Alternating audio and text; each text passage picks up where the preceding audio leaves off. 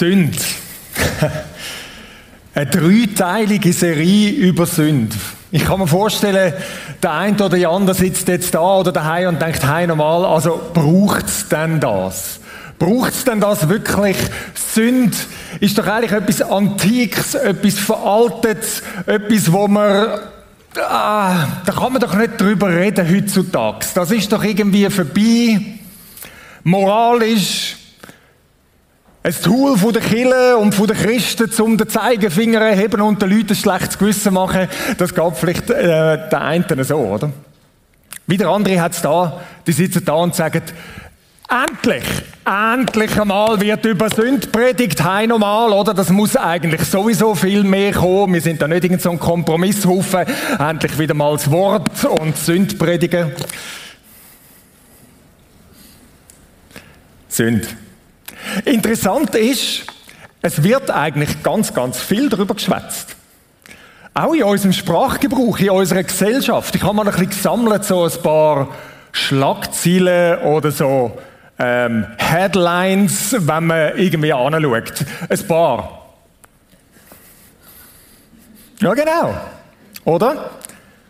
Kalorien als Sünde. Ernährungssünde. Ja, das ist seine. Oder etwas weiteres. Verkehrssünder. Was auch immer das, das heißt. Man sagt, look, da, wenn du so fährst, das darfst du nicht, du hast Grenzen überschritten, nicht okay. Oder etwas ganz tiefgründiges. Modesünde. So im von, das geht gar nicht, oder? Geht gar nicht, geht gar nicht. Das kannst du nicht anziehen. Der, der Yves sagt mir das dann da in der vorderen Reihe, wenn ich wieder mal eine Modesünde begehe oder so. Aber es geht auch ein bisschen tiefgründiger. Wir haben das schon auch. Zum Beispiel der. Rindfleisch als große Sünde. Dänisches Restaurant ändert die Speisekarte hat irgendwo den Zusammenhang mit der Umwelt, oder? Rindfleisch ist schlecht für die Umwelt, Umweltsünder. Und es ist interessant, wie moralisch unsere Gesellschaft wird, wo eigentlich überhaupt nicht Moralin will.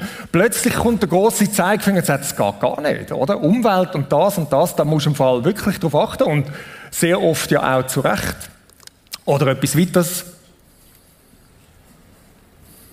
Formulierungen, die gar nicht gehen, die irgendwie nicht korrekt sind, wo Leute auf den Schlips treten. Das sind Sachen, die man kennt oder etwas, wo ich überhaupt keine Ahnung habe davon, aber ich glaube vor zwei Tagen war die Bayern fackeln nicht lange und sündigen doch noch. Also im Sport geht irgendwie Sünde immer, oder? Also da kann man immer alles brauchen. Keine Ahnung. Peter, du schon, gell? Gut, Champions League, keine Ahnung. Sünde sind ein Wort, wo viel benutzt wird, wo man viel darüber schwätzt, aber irgendwie hat man das Gefühl, das passt irgendwie doch nicht und man müsste es weghaben. Ich glaube, das Thema Sünde ist top aktuell. Und absolut relevant und ich glaube auch total nachvollziehbar, auch für Leute, die mit dem eigentlich sonst gar nicht groß was am Hut haben. Bedingung dazu ist, dass man nochmal neu darüber nachdenkt. Ich glaube, ganz oft haben wir so eine bestimmte vorprägte Vorstellung, um was es denn bei Sünde geht. Der erhobene Zeigefinger, irgendwo das moralische Ding, das sollst, das sollst nicht. Und vielleicht haben die einen das erwartet. Jetzt kommt der große Katalog heute Morgen, wo man sagt, Do's und Don'ts, das darfst, das darfst nicht und ja nicht. Lass uns genauer anschauen. Lass uns anschauen, wie die Bibel Sünde versteht. Und dann müssen wir ein bisschen miteinander arbeiten. Und ich hoffe, dass ihr bereit dazu sind, in dieser Serie ein bisschen zu arbeiten. Sind ihr dabei so? Ich glaube, wir sind, doch, doch, ich sehe da motiviert am Nicken. Wo fangen wir an? Wir werden uns in der ganzen Serie vor allem in den ersten drei Kapiteln der Bibel bewegen. 1. Mose 1 bis 3. Dort die große bekannte Geschichte, wo auch Leute, die sonst mit Kindern nicht viel am Hut haben, kennen. Die Geschichte dort im Garten Eden der sogenannte Sündenfall, Adam, Eva und der Baum und, und mit dem möchten wir uns jetzt als erstes auseinandersetzen, die Frucht, oder? Die Frucht, ich habe das als Früchtchen mitgebracht. Ein saftiger Äpfel, ähm, klassischerweise sagt man nämlich Äpfel, oder? Steht dort nicht wirklich, was für eine Frucht das war. Kann auch Banane sein oder eine Papaya oder ich weiß doch auch nicht was. Wir nehmen jetzt einfach mal einen Äpfel. Und möchten uns zuerst einmal mit dem ein bisschen auseinandersetzen und das anschauen. Was hat's denn mit der Frucht auf sich? Das Objekt der Begierde, wo so symbolisch für das steht, wo verboten ist, wo man eigentlich nicht darf. Was ist mit dem? Und was ist dort abgelaufen? Oftmals lesen wir die Geschichte so und ich zeige euch ein paar Texte jetzt, wie wir da durchgehen. Jahwe Gott brachte also den Menschen in den Garten Eden, damit er diesen bearbeite und beschütze und wies ihn an, von allen Bäumen im Garten darfst du nach Belieben essen. Nur nicht von dem Baum, der dich gut und böse erkennen lässt. Sobald du davon isst, wirst du sterben. Also wir sind da und Gott gibt einen klaren Befehl, eine klare Anordnung. So geht das, wie wir über Sünden nachdenken. Sagen, das nicht. Nicht anlangen, hat Eva nachher sogar ähm, interpretiert. Da kommen wir dann ähm, vielleicht im zweiten oder dritten Teil noch dazu. Mach das nicht. Es kommt nicht gut. Und dann der Mensch in dieser Geschichte. Da nahm sie eine Frucht und aß. Sie gab auch ihrem Mann davon, der neben ihr stand, auch er aß. Gott sagt, mach's nicht. Und sie machen es. Relativ einfach, oder? Und ganz oft verstehen wir genau das unter Sünde. Wo man sagt, du darfst nicht, du machst etwas, wo du nicht darfst, mit dem ist das eigentlich erledigt. Und dann ist interessant, die Frucht kommt keinem schlecht weg, oder? Und man sagt, das Ding ist nicht gut. Das ist böse, so wie der vergiftete Apfel bei unseren Märli, oder? Oder vielleicht stellt man sich das manchmal so vor, wie, wie eben so das Verfaulte. Nicht gut, nicht gut. Und für was steht die Frucht? Ich bringe einfach mal ein paar Beispiele, so die drei, drei grossen, wo man immer wieder mal bringt, oder? Sex, Geld, Macht. Und es ist wie klar, wenn man darüber redet, sagt, nicht gut. Das ist eine faule Frucht, gefährlich, Achtung. Aber ist das das, was in dieser Geschichte kommt? Kommt das schlecht weg? Lass uns nochmal anschauen. Eigentlich sieht das da ein bisschen anders aus. Wenn Sie das anschauen, was ist die Aussage? Als die Frau nun sah, wie gut von dem Baum zu essen wäre, was für eine Augenweide er war und wie viel Einsicht er versprach, da nahm sie. Also die Wort, wo, wenn man das so anschaut, wo sie das angeschaut hat, ist, es ist gut. Es ist eine Augenweide. Es ist wunderschön. Und jetzt kriegt vielleicht schon unser christliche Ding, ja, ja, aber es ist gefährlich, es ist böse. Was ist wirklich das Problem da? Ist ja interessant. Lass uns mal darüber nachdenken, wer hat denn die Frucht gemacht? Wer hat den Baum gepflanzt? Lass uns mal anschauen. Gerade im Kapitel vorne durch steht, und Jahwe Gott ließ aus der Erde verschiedene Bäume wachsen. Also wer hat die Bäume wachsen lassen? Er, Gott. Die eine Augenweide und gut zu essen waren. Auch den Baum des Lebens in der Mitte des Gartens und den Baum der Erkenntnis des Guten und des Bösen. Also wer hat das pflanzt, wer hat das wachsen lassen? Es ist Gott selber gewesen. Er hat gesagt, nein, das ist an und für sich ist das gut. Es ist eine Augenweide. Also wenn die Frucht selber nicht das Problem war, was ist denn das Problem gewesen? Und jetzt sind wir wieder beim Thema dieser Serie. Ja, die Sünde ist das Problem. Aber was um alles in der Welt heißt denn Sünd? Was ist denn Sünd?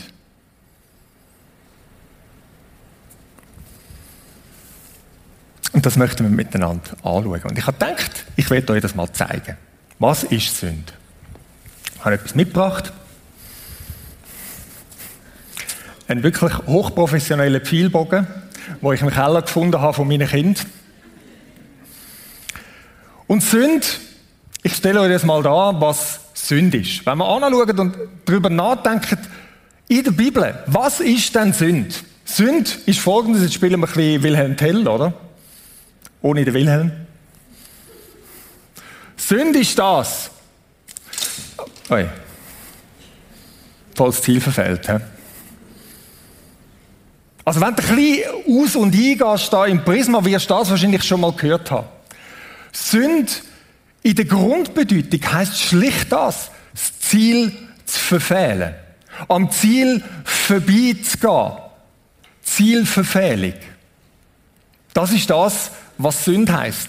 Und wir könnten jetzt da lang stehen bleiben. Das ist sowohl im Griechischen als auch ähm, im Hebräischen. Dort hat es ganz viele verschiedene Worte, die für Sünde gebraucht werden. Aber eine Grundbedeutung, die Kernbedeutung von dem ist, Ziel zu verfehlen. Und vielleicht hast du es schon ein paar Mal gehört und dann denkst du darüber nach.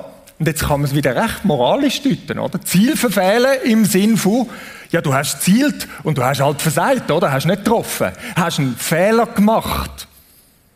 Hast es versiebt. Vorbeigeschossen. Und ganz oft sind das ja manchmal Sachen, wo so bei dem, wie wir ticken, andere Worte sind, die man für Sinn braucht. Ah, ich habe einen Fehler gemacht, ich habe versagt, ich habe es, ich ich wieder vergeigt und so weiter. Ich habe daran vorbeigeschossen. Habe das Ziel nicht erfüllt. Den Maßstab nicht erfüllt. Und all das ist schon da. Aber ich sage euch, Bedeutung in der Bibel für das, was Sünde heißt, ist noch viel tiefer und viel umfassender. Zielverfehlung ist eher so zu verstehen, als wie das, der Pfeil, ich nehme mal das als Beispiel, oder? der Pfeil, für was ist denn der Pfeil gemacht? Was ist denn das Ziel von dem Pfeil? Das Ziel von dem Pfeil ist zu fliegen, so möglichst gerade zu fliegen, zu fliegen und dann letztlich das Ziel zu treffen. Für das ist der Pfeil gemacht, das ist die Idee von dem Pfeil. Und das Ziel zu verfehlen heißt, dass jetzt mit dem Pfeil etwas passiert, wofür er gar nicht denkt ist, wo er nicht gemacht ist. Und jetzt merkt er, jetzt nicht einfach nur, ich mache ein bisschen einen Fehler. Sondern es ist eigentlich umfassender. So wie wenn ich jetzt sagen würde, der Pfeil, das ist doch ein super Stuhl, oder?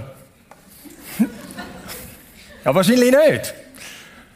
Oder lass uns doch den Pfeil als Zahnstocher benutzen. Ist ein paar optimal, oder? Ja, vielleicht funktioniert es, aber vielleicht bricht man einen Zahn aus damit. Oder ein Ohrenstäbchen ist im Fall auch e- extrem gut, oder? Und nachher als Kochlöpfer. Okay. Ziel verfehlen. Für das ist der Pfeil nicht gemacht. Und Sünde heißt nichts anderes. Und das ist schlicht und einfach, und das ist nicht in erster Linie moralisch, heißt, das Nicht-Ziel. Dass damit etwas passiert, dass mit dir und mir etwas passiert, wofür wir gar nicht gedacht sind, wo, wo wir gar nicht dafür gemacht sind. Das ist Sünde. Ziel verfehlen. Und ihr merkt, das ist schon irgendwo etwas anderes als das, was man es oft braucht. So, der moralische, das sollst du jetzt oder sollst du nicht, erfüllst du irgendwie den Maßstab oder erfüllst du ihn nicht. Sünde ist nicht Ziel. Und darum ist die Frage, die wir uns stellen müssen, ist, bevor wir uns darüber Gedanken machen, was ist denn Sünde, was ist das Ziel? Wir können Sünde nicht verstehen, wenn wir nicht verstehen, was denn unser Ziel ist. Was ist das Ziel mit dir und mir? Für was gibt es dich als Mensch? Für was gibt es mich als Mensch? Was, auf was sind wir angelegt? Also ist das die erste Frage, die wir uns stellen müssen. Was ist das Ziel? Und darum möchten wir dort stehen bleiben. Ist das Ziel von uns Menschen, Hauptsache alles richtig zu machen? Das Ziel von uns Menschen, möglichst nie einen Fehler zu machen? Das Ziel von uns Menschen, möglichst irgendwo dem objektiven Maßstab zu genügen? Oder ist es ein bisschen etwas anderes? Und die Frage können wir beantworten, wenn wir auch wieder in die ersten Kapitel hineinschauen. Im ersten, sogenannten ersten Schöpfungsbericht kommt die bekannte Aussage. Da schuf Gott den Menschen nach seinem Bild. Er schuf ihn als sein Ebenbild. Als Mann und Frau schuf er sie. In anderen Übersetzungen heißt es, er hat den Mensch ihm ähnlich geschaffen. Und jetzt gibt es viele Diskussionen, was ist denn die Bedeutung von dem Ebenbild? Und wir könnten Zeit daran verbringen, ohne Ende. Wir machen es heute ein bisschen im Schnelldurchlauf. Es gibt verschiedene Ansätze. Ich glaube, das, wo im Kern Ebenbildlichkeit Gottes heißt, heißt, Gott schafft uns als Gegenüber zu sich. Ein echtes Gegenüber. Er, das Beziehungswesen, die Liebe in Person, schafft uns Menschen als beziehungsfähige, liebesfähige Wesen. Ihm als ein Gegenüber. Ich glaube, das ist der Kern von dem, was darum geht, dass wir als Ebenbilder geschaffen sind. Wir sind Beziehungswesen. Von Grund auf. Und zwar zuerst in der Beziehung mit Gott, das sehen wir gerade im nächsten Kapitel, in dem sogenannten zweiten Schöpfungsbericht, heißt und das müsst ihr euch mal wie bildlich vorstellen, da formte Jahwe Gott den Menschen aus loser Erde vom Ackerboden und jetzt hauchte Lebensatem in sein Gesicht. So wurde der Mensch ein lebendes Wesen. Jetzt im Bild gesprochen, oder Gott kommt näher, Angesicht zu Angesicht. Das sehen wir an verschiedensten Stellen in der Bibel. Und jetzt haucht er das Leben in uns. Das ist ein recht intimer Moment, wenn ich mir das so vorstelle. Nähe. Wir sind geschaffen, zuallererst für die Nähe, für die Beziehung mit Gott auf ihn angelegt, in unserem Wesen. Das ist das, wofür wir da sind. Und dann gerade als nächstes auch zueinander, zu Menschen und auch in Beziehung zu der weiteren Welt. Das sehen wir gerade ein paar Verse nachher. Ja, wie Gott brachte also den Menschen in den Garten, damit er diesen bearbeite und beschütze. Er gibt dem Menschen Auftrag, in Partnerschaft mit ihm die Welt zu gestalten. Wir in tiefer Verbundenheit mit ihm haben einen Auftrag, sozusagen CEOs von dieser Welt zu sein. Nicht losgelöst von ihm, mit ihm. Und dann, in diesem Kontext, kommt das. Und wie sie ihn an, von allen Bäumen im Garten darfst du nach Belieben essen, nur nicht von dem Baum, der dich gut und böse erkennen lässt. Sobald du davon isst, wirst du sterben. Der Grund ist nicht, dass Gott uns nicht irgendetwas möchte gönnen. Oder finde ich pflanze jetzt mal einen Baum, weil ich einfach irgendwie eine sadistische Ader habe und ihnen das vorenthalten Ich glaube, im tiefsten Grund ist das, der Baum, der symbolisiert auch etwas. Nämlich die Möglichkeit, auch Nein zu Gott zu sagen. Wir sind echte Beziehungswesen, liebesfähige Wesen. Mit dem muss aber die Möglichkeit geben, dass ich auch sagen kann, nein, ich will nicht, ich will meinen eigenen Weg gehen. Ebenbild Gottes sein heisst, ich habe ein gewisses Maß an Freiraum wo mich sogar befähigt, und das ist schon noch krass, die Würde, wo Gott gibt, dass ich sogar die Möglichkeit habe, Nein zu Gott zu sagen, um mich von ihm abzuwenden.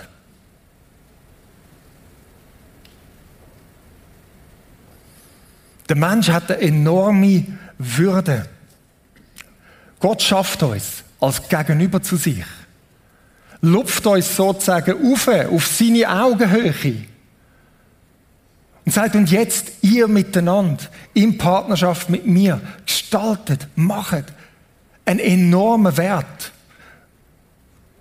Eine enorme Wertschätzung. So sehr, dass der Psalmist, ich werde euch das noch vorlesen, das blenden wir nicht ein, der Psalmist im Psalm 8, ab dem Vers 5 schreibt, und jetzt fängt er an, ich glaube, er denkt an die Schöpfungsgeschichte, bei der Erde, oder? Was ist das schon der Mensch, dass du an ihn denkst? Ich meine, er ist aus Erde gemacht, oder? Ein Erdling. Also das heißt übrigens Adam, nicht anders, Erdling. Wie klein und unbedeutend ist er und doch kümmerst du dich um ihn. Ja, du hast ihm eine hohe Stellung gegeben, nur wenig niedriger als die Engel. Mit Ruhm und Ehre hast du ihn gekrönt. Du hast ihm den Auftrag gegeben, über deine Geschöpfe zu herrschen. Alles hast du ihm zu Füßen gelegt. Wow, das sind mir manche unglaubliche Wertschätzung. Und jetzt denkst du vielleicht darüber nach und sagst, also ich habe gedacht, das ist eine Predigt über Sünde, da muss man sich doch nachher schlecht fühlen. Und jetzt redest du davon, wie wahnsinnig wertvoll und was für eine höhere Stellung wir haben. Nochmal. Ja, genau. Wir werden erst dann verstehen, was Sünde heißt, wenn wir verstehen, was dann das Ziel ist. Weil Sünde ist die Verkehrung von dem Ziel, ist es nicht Ziel, ist sozusagen der Fall von dem Ziel und nichts anderes. Einfach das. Und darum müssen wir mal zuerst sehen, das ist es, das ist der Kern von dem, was uns, was dich und mich ausmacht. Das angelegt sie auf den Gott, in Verbundenheit mit ihm, miteinander. Wow. Und jetzt können wir uns die Gedanken machen und die zweite Frage stellen. Also, was ist denn das, wenn das Ziel verfehlt ist, das nicht Ziel? Sünd. Und es ist nicht kompliziert.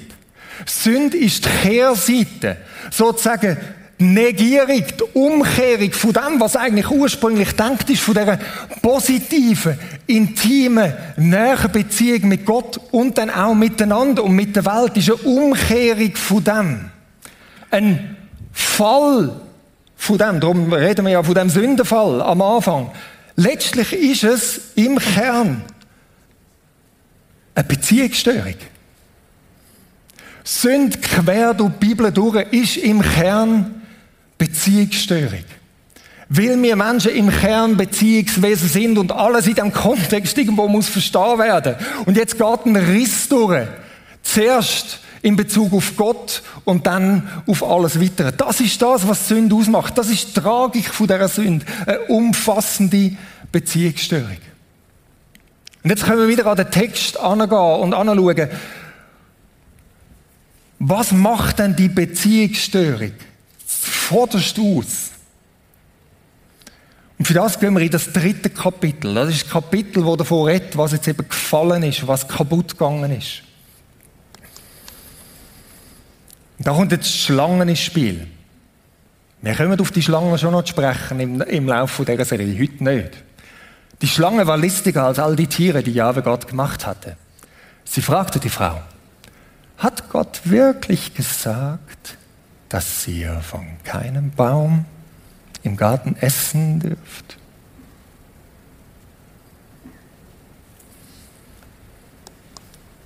Wirklich? Gott wirklich gesagt? Ist es wirklich so? Und der Mensch geht darauf ein. Und es passiert, die Wurzeln von der Sünde. Die Wurzel von dieser Beziehungsstörung ist Misstrauen.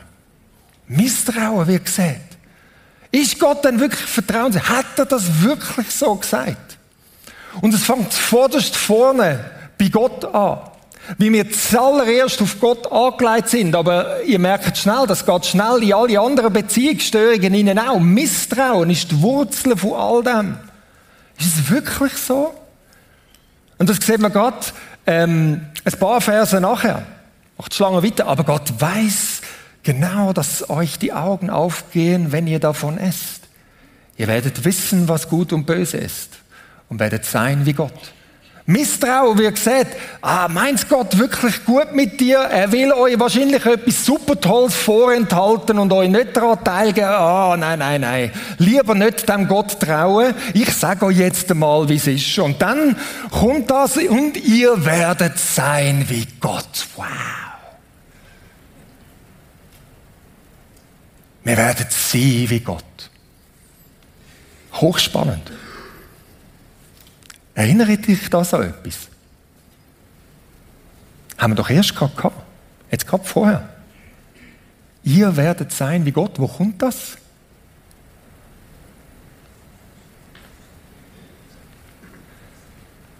Gott schafft den Mensch in seinem Bild, ihm ähnlich, wie er.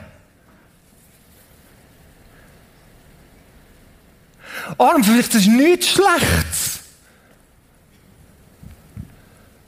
Das Schräge daran ist, da wird etwas versprochen und sagt, ich will wie Gott sein und mich erheben und sonst irgendetwas zum sagen, Gott hat dich wollen erheben. Er hat dich so gemacht.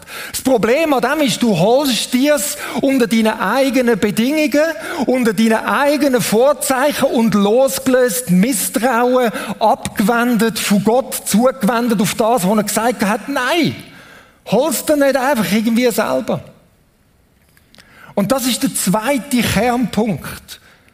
Misstrauen und dann eine Eigenschaft, wo die Sünde, die Zielverfehlung immer hat. Und es ist hochspannend, wenn du das von der ersten Seite der Bibel verfolgst, kannst du bis zu der letzten verfolgen. Da wird immer und immer und immer wieder darauf Bezug genommen. Ist das, und sie haben gesehen und haben gegessen und genommen. Gesehen und nehmen. Wahrnehmen und jetzt will ich das. Und zwar zu meinen Bedingungen. Und zwar losgelöst von Gott. Das ist das Kernproblem an dieser Sünde. Das Haben wollen und Nehmen. Wenn eigentlich das, wie es denkt war von Gott, ich bin großzügig und ich gebe gern. Komm zu mir, bleib bei mir und ich gebe. Ich gebe dir. Und wir merken, das ist etwas, was die Sünde im Kern ausmacht. Ich bringe heute nicht wahnsinnig viele Beispiele oder so. Wir legen die Grundlage für das, was auch noch weiterkommt. Und trotzdem ein paar wenige Beispiele. Ich glaube, wir machen das immer und immer wieder und wir merken schnell, ja, das ist ein Kernpunkt von der Sünde. Die Kombination aus Misstrauen gegenüber Gott und Nähe. Bring ein Beispiel. Beruf. Vielleicht geht es dir so, dass du sagst, ich will irgendwie beruflich vorwärts kommen, jemand sein, eine gewisse Stellung haben und so weiter. Ist das schlecht? Nein, wir haben gesehen.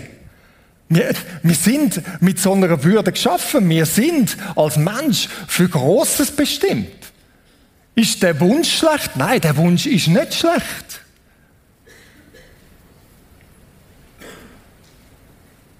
Aber jetzt erwarte ich das nicht von ihm, nicht in dem Wert, den ich mir selber habe. Ich fahre meine Ellbogen aus und sage so, jetzt, jetzt arbeite ich mich da auf, du, bumm, links und bumm, rechts, gehen wir zum Weg aus, ich setze dich ab, damit ich mich kann aufsetzen kann. Ich mache mich gut und mache dich schlecht, damit ich die Position überkomme, die ich will, oder?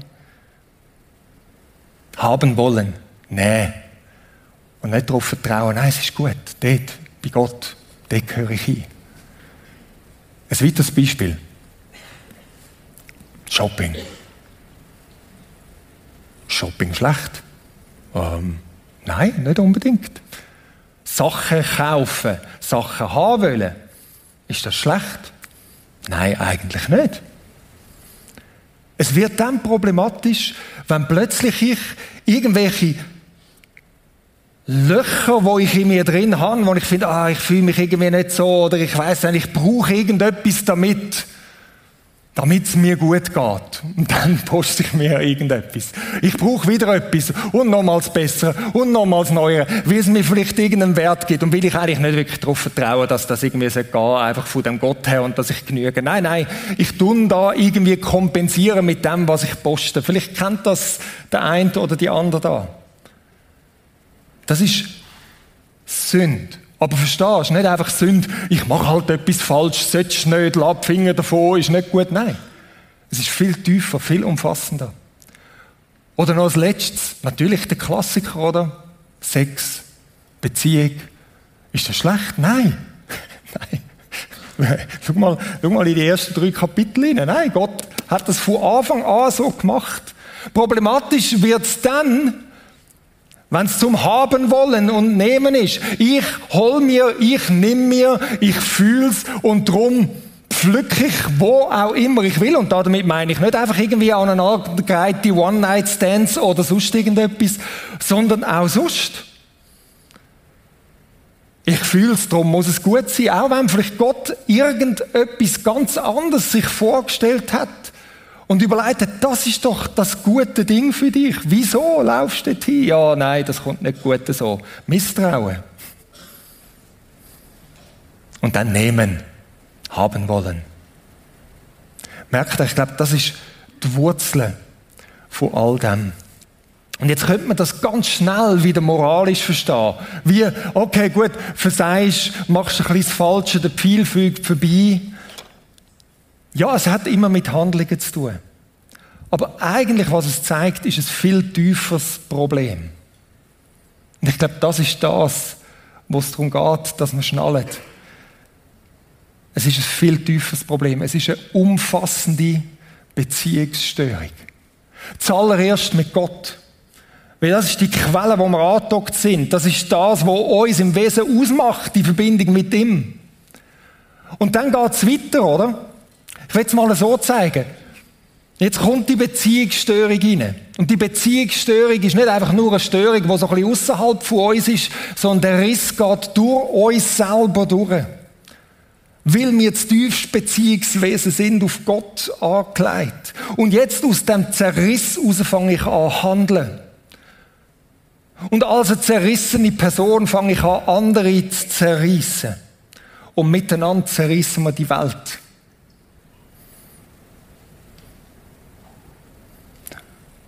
Und nächstes Mal möchten wir das bisschen genauer anschauen. Grösser als du denkst, ist das nächste Mal das Thema. Zu sehen, hey, das ist viel umfassender und du das auch viel aktueller auf eine breite Art, als wir das denken. Das nächste Mal möchten wir auch die große Lösung anschauen. Und die große Lösung, wo vielleicht der eine oder andere denkt, ja, ich weiß ja schon, was ist die richtige Antwort, ist Jesus, oder? Ist immer ja. Aber vielleicht müssen wir es neu anschauen und sagen, ja, aber zu entdecken, was er dann gelöst hat, wenn das Problem so umfassend ist, er hat vielleicht viel mehr gelöst und es ist viel besser, das Evangelium, als wir jemals gedacht hätten. Aber das, nächste Mal. Ich möchte heute einen Teil von einer Lösung ganz zum Schluss noch platzieren, wo soll wie euch in eine Zeit auch noch entlassen, wo nachher ein bisschen instrumental sein wird, und einfach mit diesen Gedanken könnt verarbeiten und vor Gott sein und überlegen, was hat das jetzt mit mir zu tun? Eine Lösung, die die Bibel immer und immer wieder bringt, quer durch, durch das Alte, durch das Neue Testament, ist auch wieder so ein Wort. ein unbequemes Wort, ein veraltetes Wort, verstaubt hat man das Gefühl. Buße. Und da denkt man gerade dran, oder? Wenn man Sünde so versteht, moralisch wie immer, musst du dich einfach mega schlecht fühlen und, äh. Buße. Was heißt denn Buße im Kern?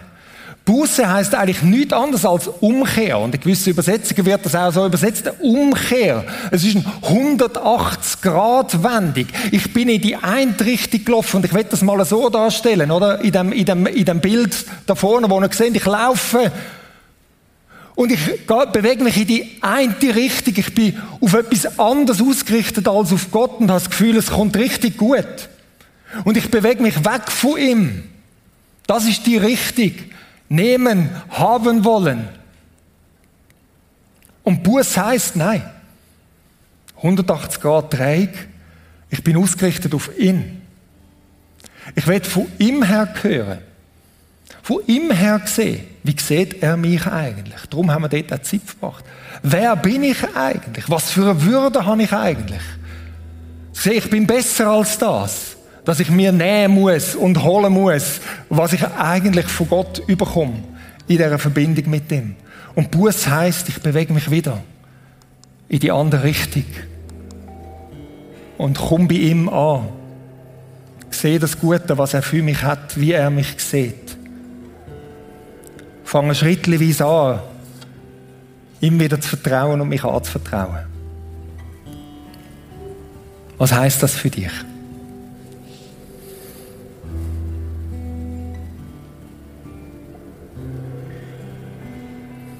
Jetzt einen Moment, wo wir einfach instrumental haben. Werden dann nachher, nach ein paar Minuten, in ein Lied hineingehen. Und ich möchte dich ermutigen, einfach die Zeit zu nehmen, um einen Moment vor Gott zu sein. Vielleicht kennst du das. Du sagst, super, beten, kein Problem. Anlosen bei Gott, kein Problem. Vielleicht kennst du das auch nicht so. Ich möchte dich ermutigen, versuch es mal. Wend dich mal ihm zu und sagst, also Gott, ich komme zu dir. Und zu erwarten, dass er jetzt redet. Irgendwo das Breite, wo wir heute angeschaut haben, was geht dich an? Wo brauchst du seine Sicht über dein Leben? Wo braucht es bei dir vielleicht so eine 180-Grad-Wendung? Ich möchte für die Momente, wo wir von ihm haben, jetzt beten.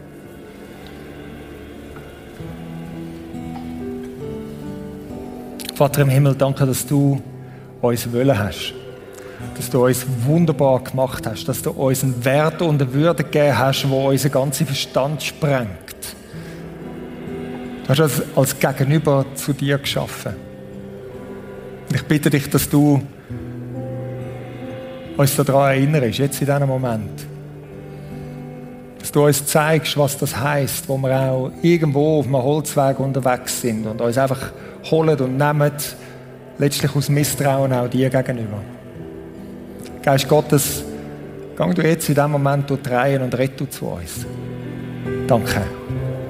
Danke, dass du es gern machst.